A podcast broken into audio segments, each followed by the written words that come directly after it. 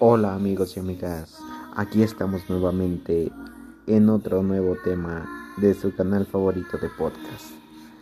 Bueno, pues el día de hoy estaremos hablando sobre los ambientes de aprendizaje en la educación. Bueno, pues comencemos.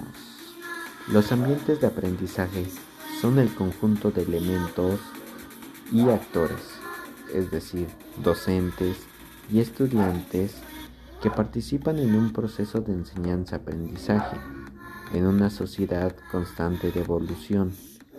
La educación superior necesita transformarse para cumplir con las expectativas de una nueva sociedad cada vez más compleja. ¿Y por qué tanto en este proceso de enseñanza-aprendizaje? Igualmente, deben de progresar conforme a las existencias de sociedad. ¿Cómo nos beneficia? Bueno, pues el ambiente de aprendizaje debe de facilitar a los estudiantes las condiciones necesarias para descubrir, comprender, problematizar y asimilar los temas educativos. Los espacios de aprendizaje deben proporcionar a los estudiantes elementos esenciales que producen una enseñanza que estimule el desarrollo de habilidades y competencias valiosas para toda la vida.